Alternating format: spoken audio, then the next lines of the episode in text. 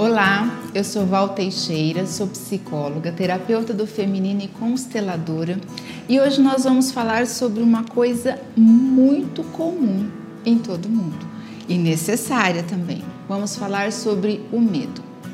Você também é daquelas pessoas que sentem medo por tudo? Tudo é uma ameaça. Tem medo da doença, tem medo de ladrão, tem medo de ficar sozinha, tem medo de não conseguir, tem medo, tem medo, tem medo e muitas vezes não consegue nem exemplificar o que realmente você tem medo. Então vamos tentar entender um pouquinho a raiz do medo. O medo ele é um sentimento muito básico e um sentimento importantíssimo na nossa vida. É através do medo que a gente se protege. O medo ele vem para isso, a função dele é nos avisar, olha, tem alguma coisa que pode acontecer. Pode ser que você esteja correndo risco, se proteja, corre. E alguns medos, eles são instintivos, né? Quando vem alguma coisa em relação ao nosso corpo, antes mesmo que a gente entendesse o que é que estava acontecendo, a gente já se abaixou, fechou os olhos, tampou os ouvidos, se protegeu de alguma forma. Esse é um medo instintivo. O problema é quando esse medo continua na vida adulta de uma forma muito intensa, sem uma justificativa real e acaba nos limitando, acaba nos impedindo de nos aventurar, de buscar novos caminhos, de fazer escolhas diferentes. Aí sim, esse medo já é prejudicial e precisa ser olhado. O nosso medo excessivo, quando ele permanece muito tempo com a gente, ele tem a tendência de trazer algumas doenças clássicas, né, que estão relacionadas, que vão se apresentar no nosso organismo, mas não é sobre isso que nós vamos falar hoje. Vamos falar sobre o para que que eu desenvolvi esse medo. É claro que esse medo que se apresenta para gente, ele está escondendo uma outra questão. Sempre tem uma causa mais intrínseca, uma causa mais lá atrás que nos leva ao encontro desse medo.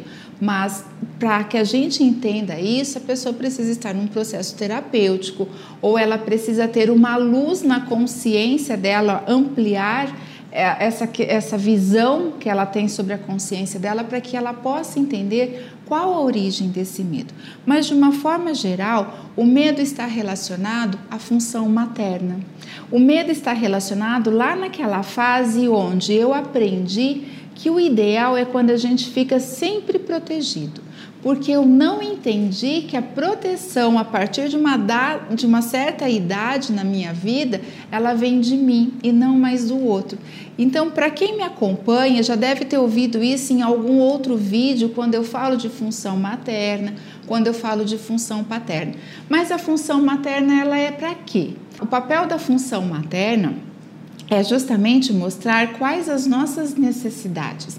Lembra quando eu falei que é a função materna que vai falando: olha, você está com fome, você está com frio, é hora de tomar um banho, vamos dormir um pouquinho. Quando eu estou nesse jogo que tem uma pessoa, que geralmente é a nossa mãe, mas a função materna pode ser exercida por qualquer outra pessoa, ela vai nos dando um feedback e eu vou aprendendo a ouvir as minhas necessidades.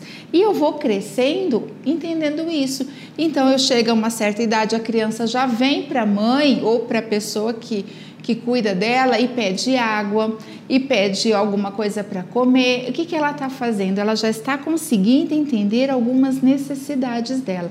O problema é que algumas crianças se desenvolvem e permanecem nessa função, porque quando ela chega na idade de entrar em contato com a função paterna, a função paterna vem falar o quê?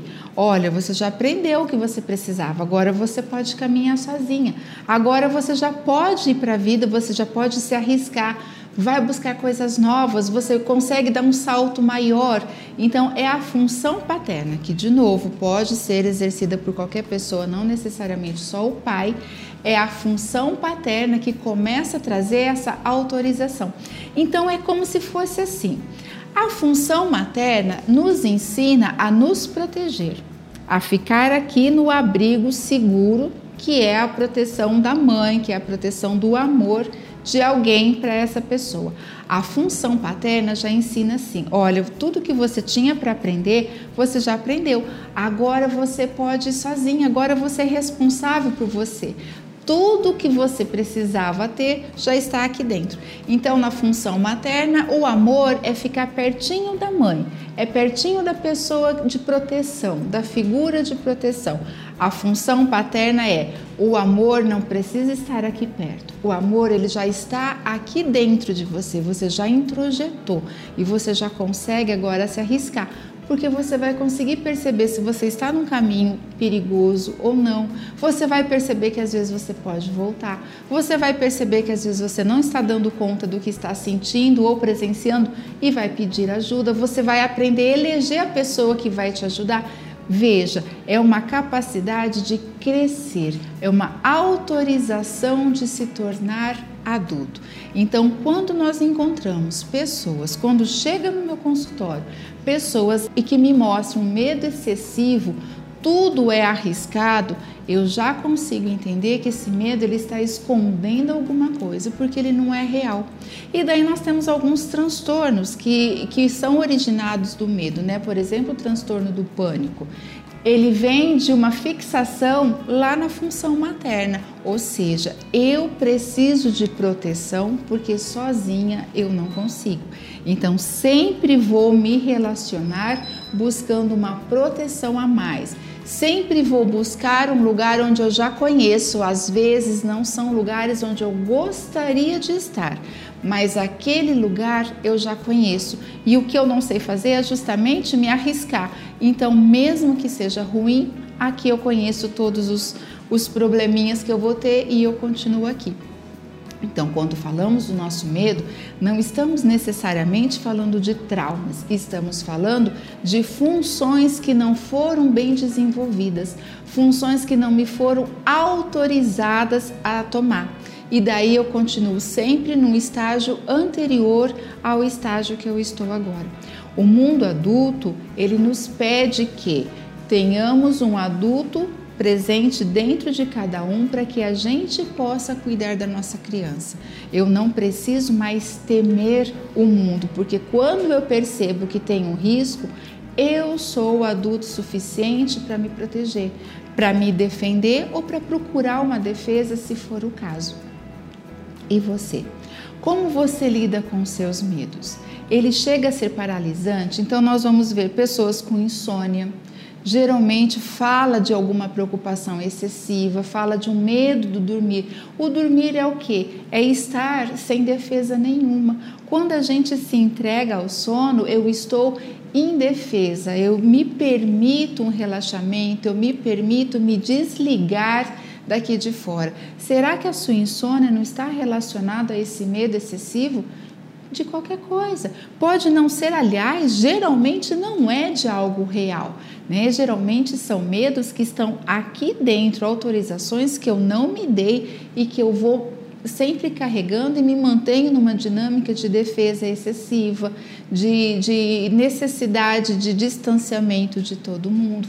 Então vamos lá, temos a insônia, temos as dificuldades nos relacionamentos. Eu não me relaciono porque eu não preciso de ninguém eu não preciso de ninguém ou eu tenho medo de me relacionar?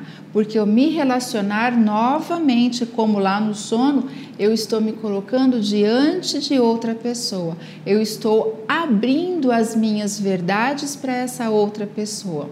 A vergonha excessiva. A vergonha excessiva às vezes é um medo de desagradar. A necessidade de controle, pessoas muito controladoras. Nada mais é do que o medo de dar errado e eu me sentir culpada. Então, a, o medo ele está muito relacionado com a culpa, porque se eu acredito que alguma coisa pode dar errado, pode ser que a culpa seja minha. E como que eu faço depois para me resolver diante de todo mundo? Lembrando que muitas vezes ninguém aqui fora está te julgando. O maior julgamento vem de você mesma, porque é você que não se autorizou ainda a ir para frente. E geralmente pessoas que têm muito medo, elas se tornam pessoas meio negativas, né? Por quê? Porque a necessidade de, de ir cerceando e já impedindo qualquer possibilidade de aventura ou de diferente ou do novo é tão grande que ela mata qualquer ideia antes mesmo que essa ideia floresça, né? Então, olhe para você. Você também carrega esse medo excessivo? Vamos olhando como está seu sono, como estão seus relacionamentos, como que é para você permanecer sozinha. Você consegue ou você tem medo de ficar com você mesmo? Pessoas que não ficam sozinhas de forma alguma, elas estão falando do quê? Eu sozinha não sou capaz de me defender eu preciso de outra pessoa. Ou às vezes eu sou, eu tenho uma crença de que eu sou tão incapaz ou tão ruim que eu posso fazer mal a mim mesma.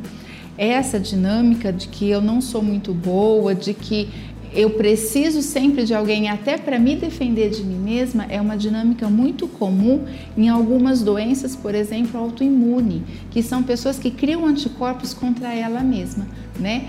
A, o medo excessivo também pode ser: eu tenho medo de mim mesma, eu tenho medo da minha incapacidade, eu tenho medo da minha inferioridade, eu tenho medo da minha agressividade e eu sempre preciso de alguém para me conter ou alguém para ocupar o meu tempo para que eu não me ocupe de mim mesma.